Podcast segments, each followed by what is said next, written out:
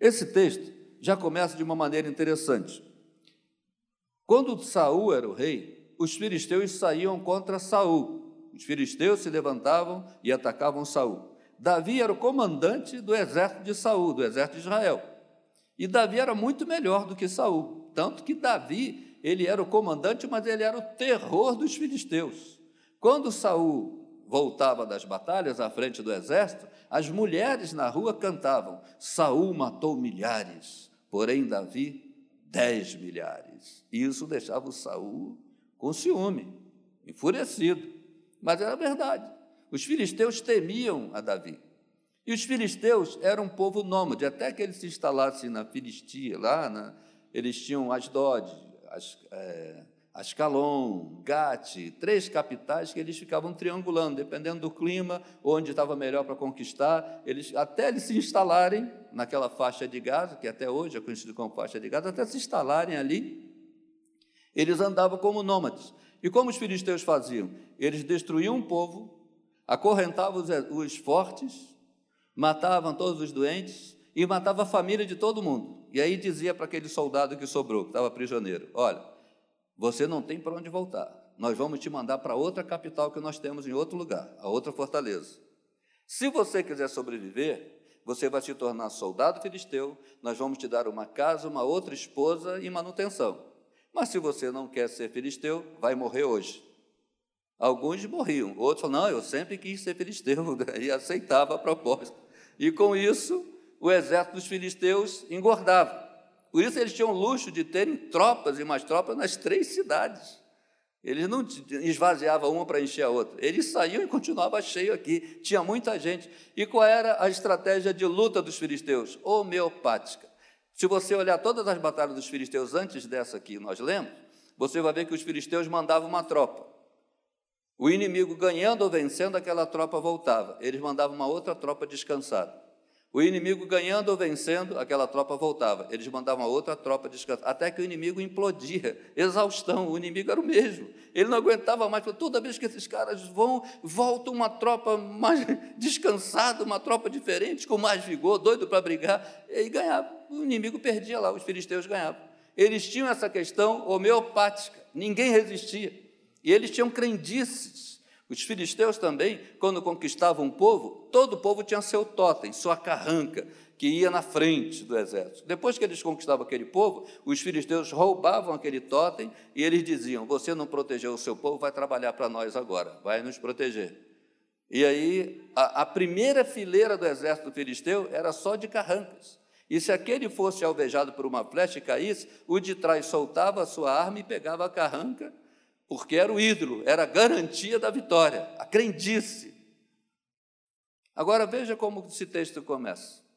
Ouvindo os filisteus que Davi fora ungido rei sobre Israel, subiram todos para prender a Davi. Não está na sua Bíblia aí que subiram todos?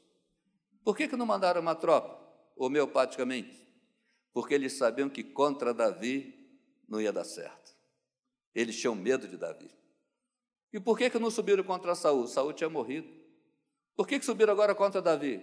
Porque agora Davi tinha sido ungido rei. A guerra é sempre contra o ungido. A guerra é sempre contra o rei. A unção atrai perseguição. Por isso que tem gente que se converte e fala assim: quando eu não era crente não tinha esse problema, foi só me converter, virou de cabeça para o ar, de perna para o ar a minha, a minha vida. No trabalho é perseguição, na família é perseguição, meus vizinhos. O que, que você queria? Moleza? O diabo é o primeiro a perseguir. A unção atrai perseguição. E os, agora, por isso que a guerra era contra Davi. E os filisteus vêm todos. E era tanta gente que, olha na sua Bíblia aí, os filisteus vieram, verso 18, e se estenderam, se espalharam pelo vale dos refaíns. Refaim significa contendas. No, no hebraico, contenda, no aramaico, gigantes, é porque é, é uma grande contenda. Refaíns é contendas. Os filisteus se estenderam pelo vale dos Refaíns. Então, onde Davi estava? Em Hebron, que estava sendo ungido rei lá no Monte Hebron, estava todo mundo lá, estava comemorando, estava no meio de uma festa, era a coroação dele. Aí vem a notícia: os filisteus estão aí e já cercaram a gente, já se estenderam pelo vale dos Refaíns. Imagina Davi olhando, só, vê o, só via capacete de filisteu, não dá para ver o chão. um mar de filisteus, vieram todos, Davi, vieram de chofre, vieram todos. O que é que Davi faz? Davi, quem, quem tem um mínimo de conhecimento militar, sabe que na, na guerra, quem está no alto está privilegiado, porque do alto está vendo tudo. Rola umas pedras, uns troncos de árvore, óleo quente. Quem está embaixo está em desvantagem, porque além de estar sendo visto, tem a dificuldade de subir até um outro, o oponente está, né? Tem a estratégia de guerra, né? Quem está sendo visto já é uma desvantagem, de ter que subir. Aí Davi consulta o Senhor e vai orar. Ele fala: Senhor, os filisteus estão aí. Desce para a fortaleza, a gruta de Adulão, né, o lugar de oração dele, onde ele escreveu a maioria dos salmos. Ele desce e fala: Senhor, os filisteus estão aí. Essa briga é minha. Devo subir contra os filisteus? Aí Deus falou: Sobe, eu vou entregar os filisteus nas tuas mãos. Interessante é que Davi sabia, ele estava em vantagem, ele estava em cima, descansado, era só jogar um monte de coisa em cima, mas Davi sabia que na batalha espiritual, vantagens não conta, a oração é que faz diferença.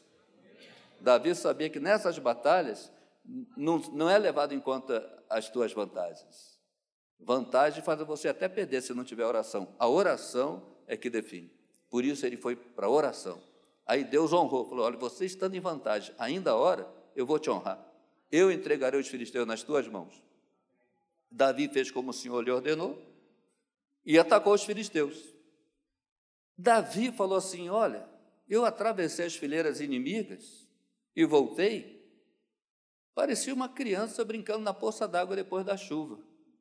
Eu nem vi o filisteu. Davi falou: Olha, o Senhor venceu as fileiras inimigas como quem rompe água. Me parecia uma criança correndo depois da chuva, brincando, jogando água no outro. Para Davi foi fácil, a impressão que ele teve é que foi uma brincadeira, de tão leve que foi.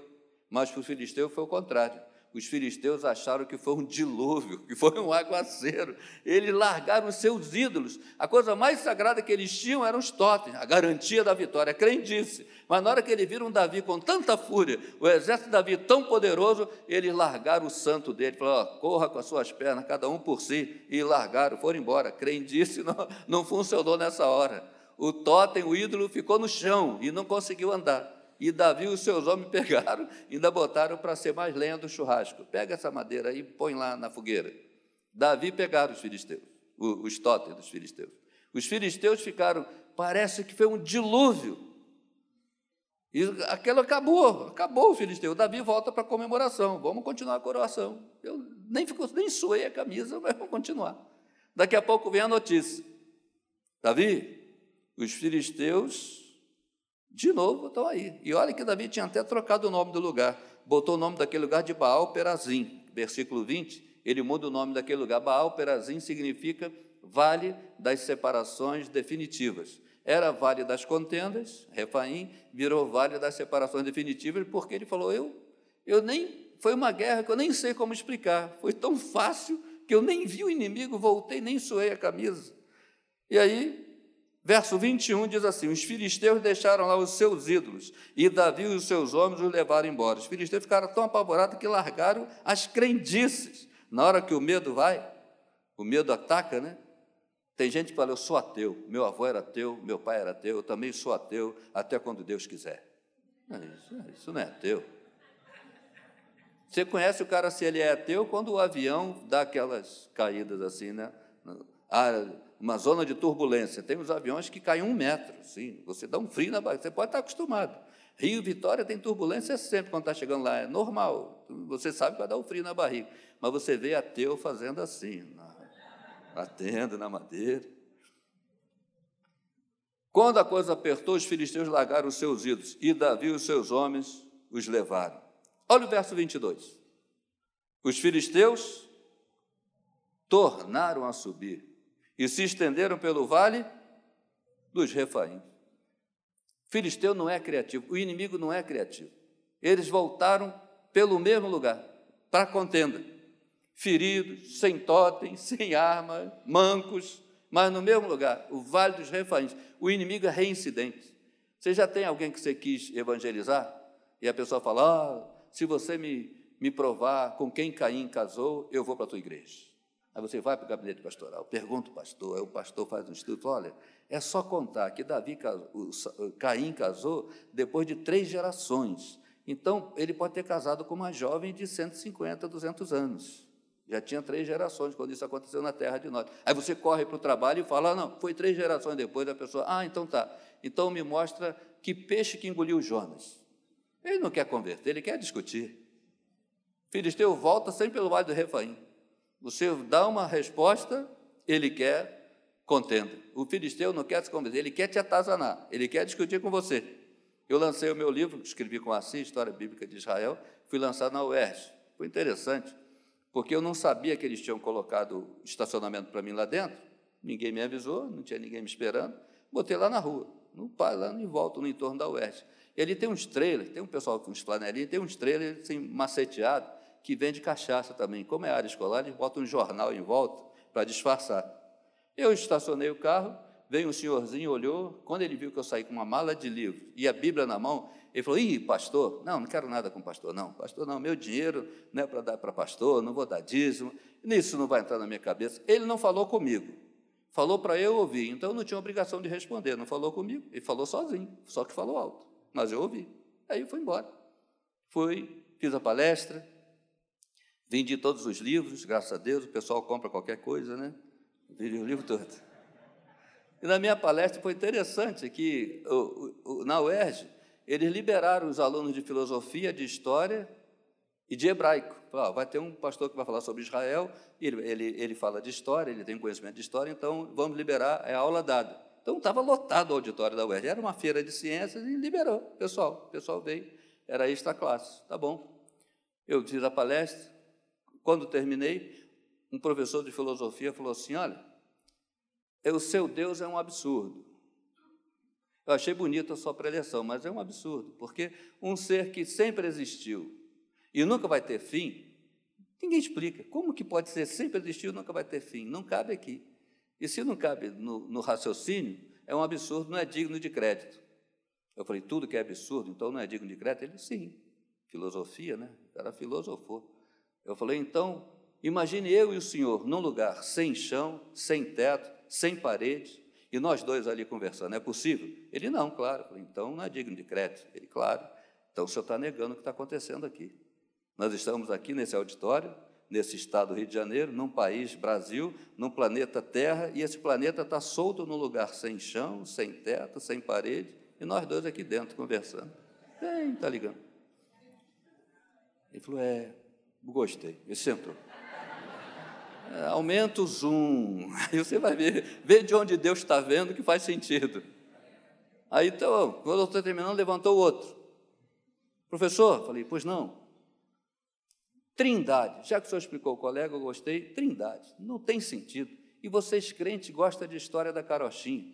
Ou Deus é pai, ou ele é filho, ou ele é Espírito Santo. Ou então ele é uma parte pai, uma parte filho e uma parte Espírito Santo, aí quando junta, sim, pai, filho e Espírito Santo. Mas vocês falam que ele é todo pai, então não sobra nada para ser filho, muito menos para ser Espírito Santo. Ele não pode ser todo as três coisas. Ele pode ser uma parte das três ou ser um só. Ou são, então, então são três deuses. Acho que ele era meio testemunho de Jeová, mas tá bom. Ele falou: não dá para entender. Eu falei: o senhor é casado? Sou. Tem filhos? Tem. Seu, o senhor, seu, seu pai é vivo? É. Como é que seu pai lhe chama? Ele, de filho. Como é que seus filhos lhe chamam? De pai.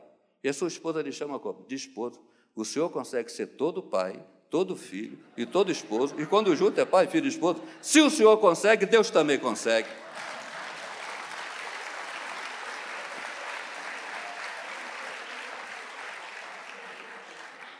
Filisteu não quer se converter, ele quer discutir, ele quer vale de refaim, ele só quer isso. Uma besteira dessa, trindade. Ele anda em trindade o dia todo e não se incomoda, mas com Deus se incomoda. Você é pai, filho e esposo o dia todo. Você é uma trindade andando. Não te incomoda, mas quando é com Deus, incomoda. Aí tá bom, terminou, foi legal. Aí o, o menino falou: vamos descer ali na feira de ciência, que o pessoal tem um rapaz que fez um sistema solar, ele diz que é ateu. E ele queria que o senhor fosse lá prestigiar. Falei, vamos, já, pô, já tinha vendido todos os livros, já tinha enchido o auditório, foi muito, muito bem recebido. Voltei. fui lá prestigiar. E o garoto, garoto inteligente, fez um sistema solar. Você sabe que o ímã, se você colocar o positivo com o negativo, ele junta, você tem dificuldade de soltar. Mas se você colocar positivo com positivo, você não junta. Negativo com negativo também não. Ele solta. O camarada colocou uma esfera grande como Sol, negativo, e todas as esferas pequenas, positivo, querendo vir para grande. Mas os aros, ele botou também negativo. Então os aros não deixavam chegar no, no centro. As esferas queriam vir para o centro, mas os aros tinham a mesma é, energia, a mesma polaridade, afastava. Ele, com o dedinho, deu um toquinho, sem atrito, só no imã, aquilo ficou girando infinitamente. E eu olhando. Ele disse: Viu, reverendo? Ele não chamou de professor, chamou de reverendo. Viu, reverendo?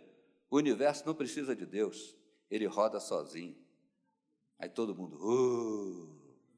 Aí eu falei, legal, e quem é você em relação a esse invento? Ele, eu sou o Criador. Eu falei, ah, então tem que ter um Criador. A tua defesa foi a tua confissão. Então está explicado. Agora todo mundo, ah, não tem como escapar. Teve ter um Criador, tum, pronto. Ele ficou olhando, ô oh, reverendo, o senhor é violento. Não, sou de paz, sou de paz. Acabou, voltei, fui pegar meu carro e o homem está lá no trailer. O cara do trailer com aquela garrafa com jornal, botou uma cachaçinha, ele pegou, jogou no chão. Tá. Eu falei, é aí que eu vou pegar. Fui, peguei um folheto, ele cobra dois reais, eu peguei cinco. Aí levei lá, fui lá no trailer. Eu vim pagar o senhor. Ele falou assim: não, o senhor não me deve nada. Eu falei, mas eu deixei meu carro lá. O senhor não é o pastor? Eu falei, sou. Eu nem fui olhar seu carro. Carro de pastor, eu nem olho. Eu, eu falei, olha, mas pelo menos eu peguei a vaga de outro, que ia te pagar, né? Ele, ah, isso ia. Então, eu estou pagando a dele e a minha. Pode ficar com troco. O cara do trem falou, tá vendo, pastor é legal, você falando mal dele, então ele está falando mal de mim, né? Pastor é legal, você falando mal dele. Aí ele aceitou, ficou olhando, falei, isso aqui é um folheto onde eu trabalho, de Sociedade Bíblica. Ele pegou cinco reais do folheto, eu disse, eu só queria conquistar o direito de ser ouvido, né? Eu falei, me explica uma coisa, por que, que o senhor jogou um pouquinho da cachaça no chão? Aí ele, a primeira é do santo. Eu falei, ah, então o senhor já entendeu o dízimo. Só está dando da coisa errada para a pessoa errada, mas já entendeu. Pode aplaudir Jesus.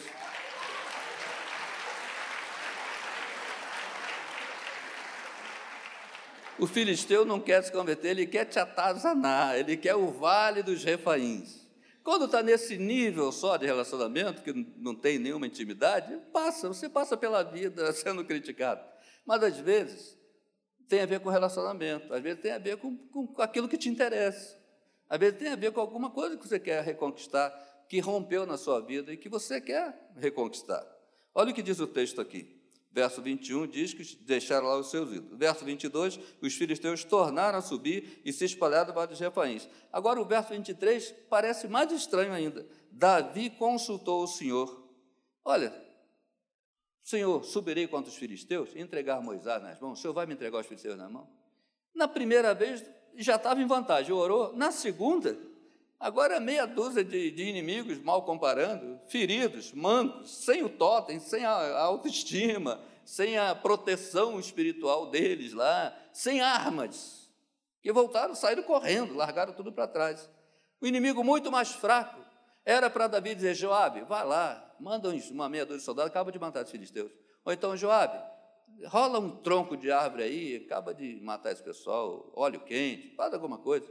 Mas Davi sabia que nas guerras da vida, nas batalhas espirituais, vantagens não contam. Ele sabia que se ele vai sem orar, podia perder para meia dúzia de feridos. Davi sabia que na vida o que faz diferença é a oração.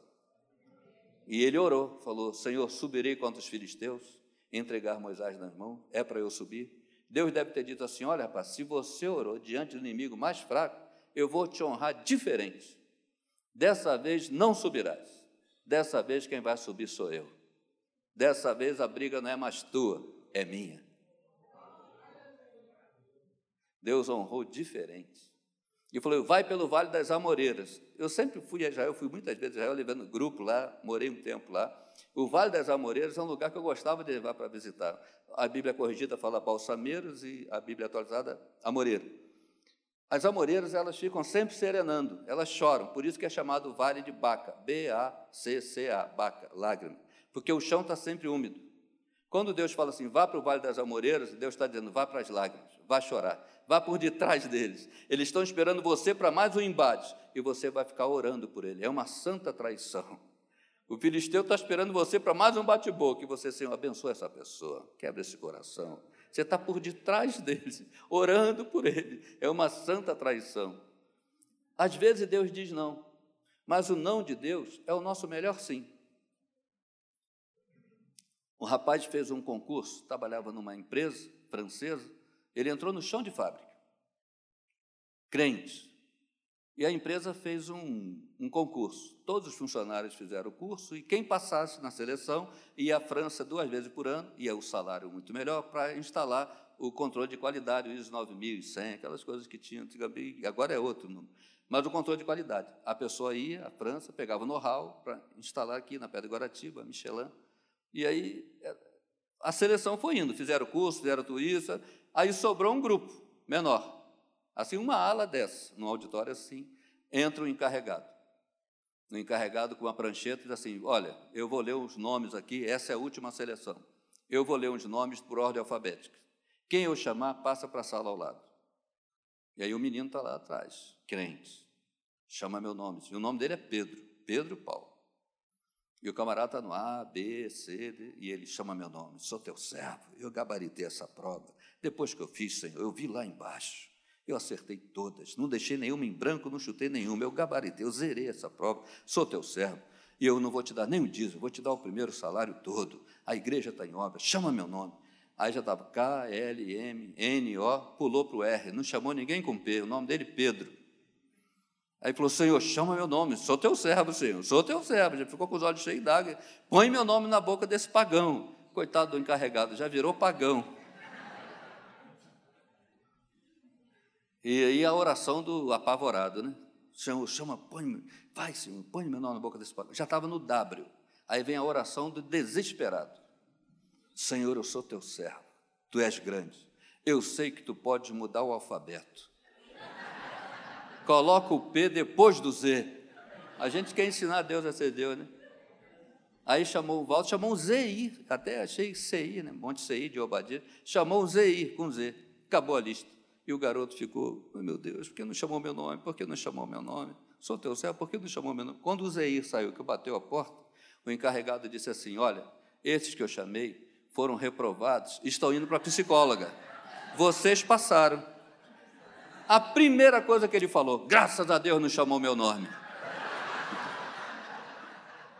E a gente está rindo aqui, imagine Deus rindo dele.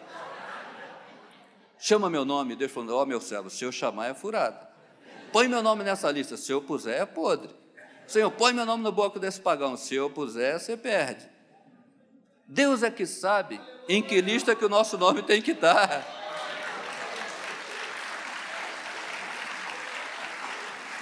Não queira ensinar Deus a ser Deus. Se ele atende a oração, era reprovado. Deus é que sabe em que lista que o teu nome tem que estar, e é na lista dos que foram aprovados, é na lista dos vencedores.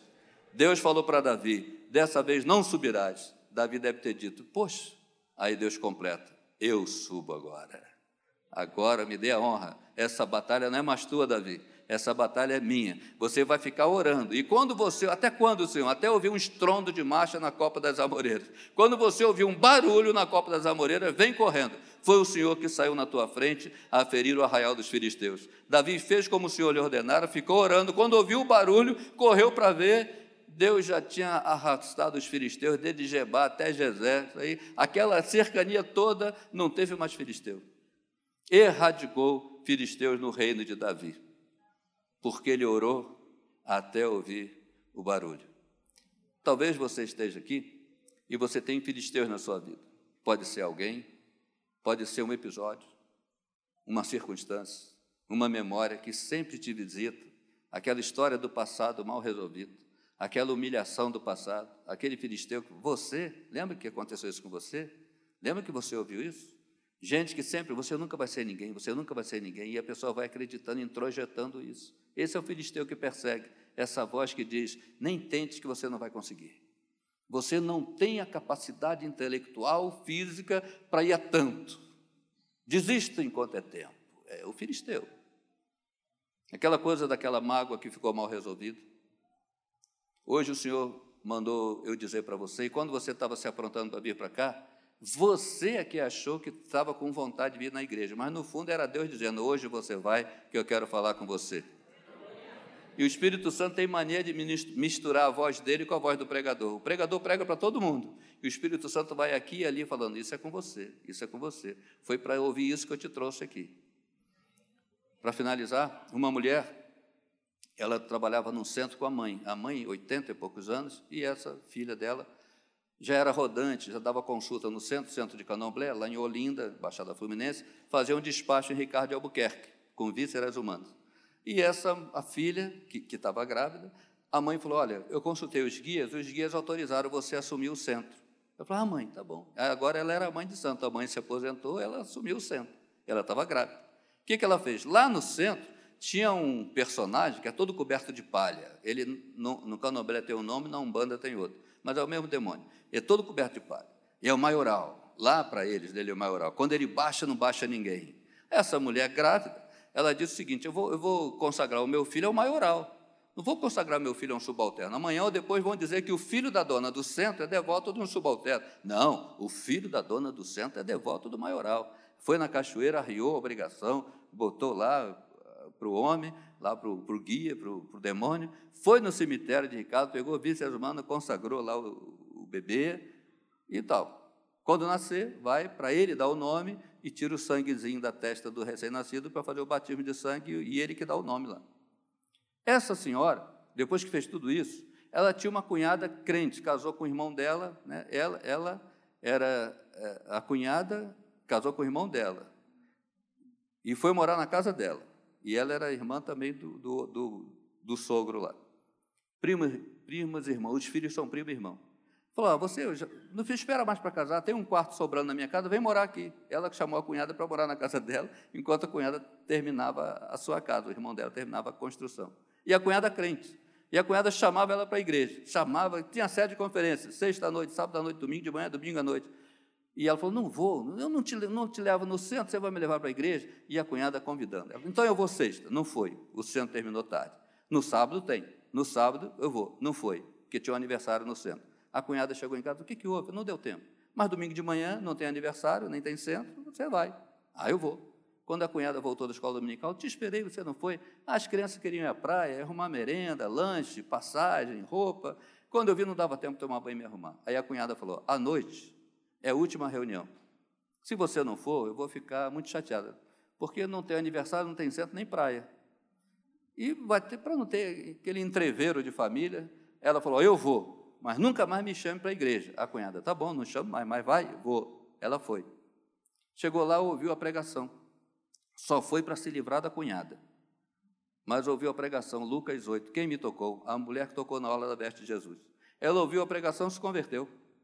Igual o cego de nascença, João capítulo 9, né? Jesus passa o lodo nos olhos dele e diz: Vai ao tanque de Siloé e lava-te. Não prometeu nada, vai ao tanque de Siloé e lava-te. O homem só foi para se livrar do lodo, só foi para tirar a lama do rosto. Foi, lavou-se e voltou vendo. Ficou curado. A igreja é esse Siloé, né? Tem gente que vem só porque alguém convidou, aí ouve a pregação, volta crente. Foi, lavou-se e voltou vendo. A mulher chegou em casa e falou: Mãe, eu sou crente, eu não volto mais para o centro. A mãe, não, não, não, você tem que voltar, não brinca com isso, não, você é do candomblé. Não, não, não sou mais. E não voltou mais. E a mãe, velhinha, reassumiu o centro. O neném nasceu, era um menino. Aí a mãe, depois dos 40 dias lá da purificação, a mãe volta, o guia mandou levar o menino para tirar o sangue, e ele vai dar o nome, ele já está com o nome para o menino. Ah, não, mãe, eu não volto lá e esse menino não põe o pé lá. Todo dia vem um recado, até que numa sexta-feira vem um recado fatídico. O guia mandou dizer: Você não vai levar o menino? Ele disse que vem buscar. E a partir de hoje, esse menino não passa de 21 dias. Naquela noite, o menino adoeceu. Passou a madrugada vomitando, não dormia, tudo que mamava vomitava, vai para o hospital de servidores. Passa o dia fazendo exame. Cinco horas da tarde deu um resultado, o médico falou: olha, esse menino não tem nada, está tudo bom o exame. Pode levar para casa. Não tem o que receitar. E nem pode dar mais soro, porque ficou o dia no soro, o soro mata. O soro é paliativo, né? Soro é só para ninguém pode dizer, vou viver de soro, vou parar de comer. Não, soro, o pessoal vai ficando azul. Levou. Em casa passa mal, volta para o hospital. O médico vem, atende, a médica. Nossa, menino saiu daqui, ó, não tem nada. É, e nem pode dar soro para ele. Aí o médico olhou e falou: Dona, a senhora tem religião? Falou, tem. O médico olhou os exames, olhou para ela, olhou o menino. Aí falou: Olha, essa, essa doença não é, não é da medicina, não. A senhora tem religião, se agarra com ela. Eu vou liberar o prontuário. Se o menino passar mal, leva na urgência, que aqui é longe. Mas entrega ao colega esse prontuário, para não pode dar soro para esse menino, se você mata ele. Aí foi. Não deu outra. Passou mal em casa. Corre para a urgência, fica lá esperando. O médico, o colega olhou e falou: Olha, não tem que receitar esse menino, não. Realmente o colega falou certo. E a pergunta: A senhora tem religião? Tem. Se agarra com ela. E o que, que ele disse? Dona, eu não tenho que receitar. Volta para casa. Se for da vontade de Deus assim, se for essa a vontade de Deus, leva para morrer em casa. Como é que uma mãe sai de um consultório com esse diagnóstico? Leva para morrer em casa. Aquela mulher saiu apavorada. E pela rua colocando o nome em livro de oração. Tudo que igreja que estava aberta, com aquele caderno de oração, aquele livro, ela botava o nome e contava essa história toda com detalhe. Parou numa igreja, tinha uma senhora no ponto do ônibus e ouviu. Deixou até passar o ônibus dela. Quando ela terminou, essa senhora falou: Dona, a senhora acredita em oração? Eu falei, claro, é por isso que eu estou aqui. Ó, nessa rua aqui, eu ouvi sua história, não tem nada a ver com a sua vida, mas a senhora falou alto e eu ouvi. Nessa rua tem um senhorzinho que faz oração. Leva seu filho lá. Só leva. Onde é a casa? A casa eu não sei. Eu sei que é nessa rua e todo mundo conhece ele. A mulher falou: Eu vou achar a casa. Eu vou achar. Mãe acha. Se é para ajudar filho, mãe acha. Mãe acha. Aquele desenho animado procurando Nemo leva quase duas horas. É porque é o pai procurando. Se fosse a mãe, era três minutos. Mãe acha. Até Jesus, ó, Marcos capítulo 7, né? De novo retirou-se para as terras de Tiro e Sidom, até Jesus, Marcos 7. Tendo entrado numa casa, queria que ninguém o soubesse. Não queria que ninguém soubesse. No entanto, não pôde ocultar-se, porque uma mulher, cuja filhinha estava possessa de espírito imundo, tendo ouvido a respeito dele, veio, achou a casa, lançou-se aos seus pés e suplicava que expelisse sua filha o demônio. Jesus falou: mulher, você me achou aqui? Eu não posso tirar o pão do filho e dar aos cachorrinhos. Eu sei, senhor, mas o cachorrinho não está pedindo para sentar na mesa. O cachorrinho sabe que sobe cai no chão. O cachorrinho sabe que a migalha do chão resolve a vida do cachorrinho. Aí Jesus falou: Ó oh, mulher, por causa dessa fé, pode ir, o demônio saiu da tua filha. A mulher foi, chegou em casa, a filha estava curada, deitada, dormindo, porque o demônio a deixaram. A perturbação saiu da casa. Uma atitude, uma palavra. Aquela mulher foi com aquele neném de porta em porta, palavrão para toda, leva essa criança para casa, aqui não tem oração não, vai trabalhar, arruma roupa para lavar, até que bateu na casa de um descrente. O pessoal, olha, não é aqui não, dona, mas é ali, apontou a casa. Ela foi, achou, era um senhorzinho, e a esposa que lia a Bíblia ele, nem sabia ler. Ele falou, entra irmã, pode entrar minha filha. Aí, o que, que você veio fazer? Eu vim de oração, o médico desenganou, mandou eu trazer meu filho para morrer em casa, aí ele, vamos orar, Deus vai te dar outros filhos. Ela, não, mas eu quero esse também, pode, eu estou aqui por causa desse. Aí, mãe, eu não sou Deus, a medicina desenganou, aí ela, mas o senhor fala com Deus? Aí isso eu falo, então fala com ele sobre o meu filho. Aí sentou, esse senhor não sabia ler, a esposa que lia a Bíblia para ele. Mas ele tinha boa memória, se o pastor pedisse para começar o culto, ele começava, ele recitava um salmo aqui. Ele não pregava, mas recitava textos. E a esposa lia, lia por tabela, porque ele tinha uma coisa assim, se ele não entendesse, ele falava, lê de novo, lê de novo. Se ele não entender, ele falou, depois a gente volta. Mas eu não vou ler para frente enquanto entender esse. E ele falou, irmã, foi coincidência a senhora vir aqui, foi Jesus incidência. Porque a Marieta, esposa dele, leu sobre Tiago, está alguém enfermo? Faça oração. E a oração da fé e a unção com óleo salvará o enfermo se tiver cometido pecado, seriam perdoados. Eu não sei o que é isso, não estou conseguindo passar para frente. A senhora veio aqui nesse momento, foi Jesus incidência, foi Jesus que mandou a senhora aqui. Porque eu não entendo negócio de unção com óleo. Eu nunca ungi ninguém. Minha igreja não pratica isso. Nem se fala nisso lá. Mas no último recurso, já que a senhora chegou no meio desse texto, a senhora permite Deus ungir seu filho aqui? Em último recurso, a mulher falou: está na Bíblia? Tá, eu quero. Novo convertido é literal, né? Quero.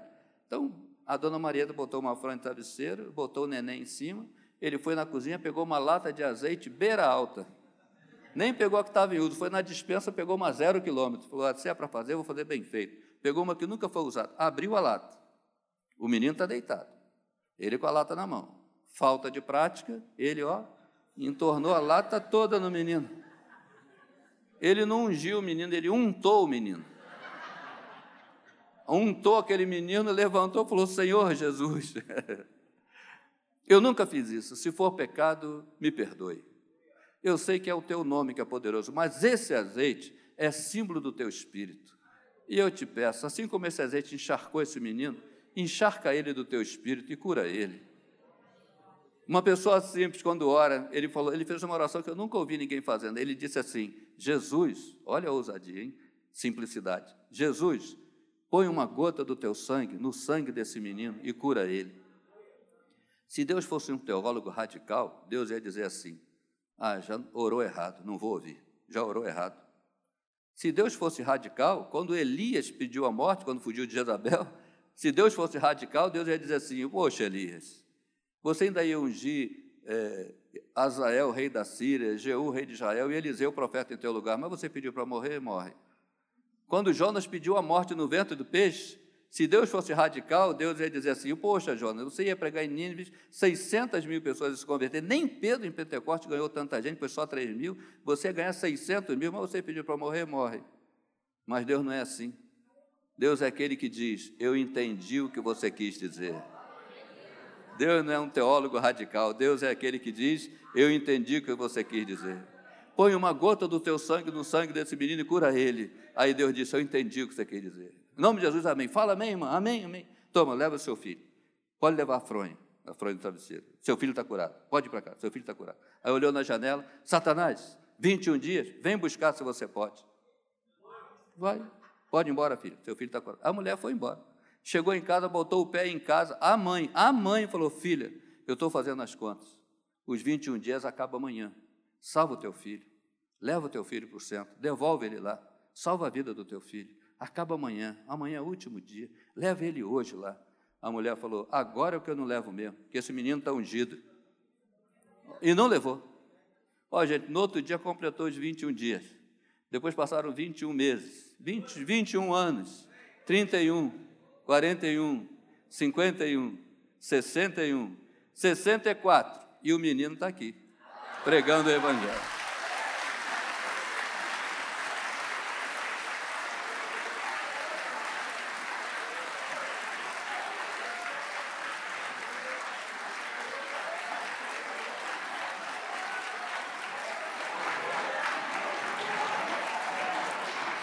Glória a Deus.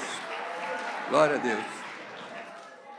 Porque uma mulher nova convertida ficou no Vale das Amoreiras, orando, até ouvir um estrondo de marcha pelas copas das Amoreiras. É o Senhor que disse: Não subirás, agora é comigo. Agora essa luta é minha. Fez como o Senhor lhe ordenara e venceu os filisteus. Hoje eu vim aqui dizer para você: pare de lutar, vá para a oração e você vai ouvir um estrondo de marcha e você vai vencer.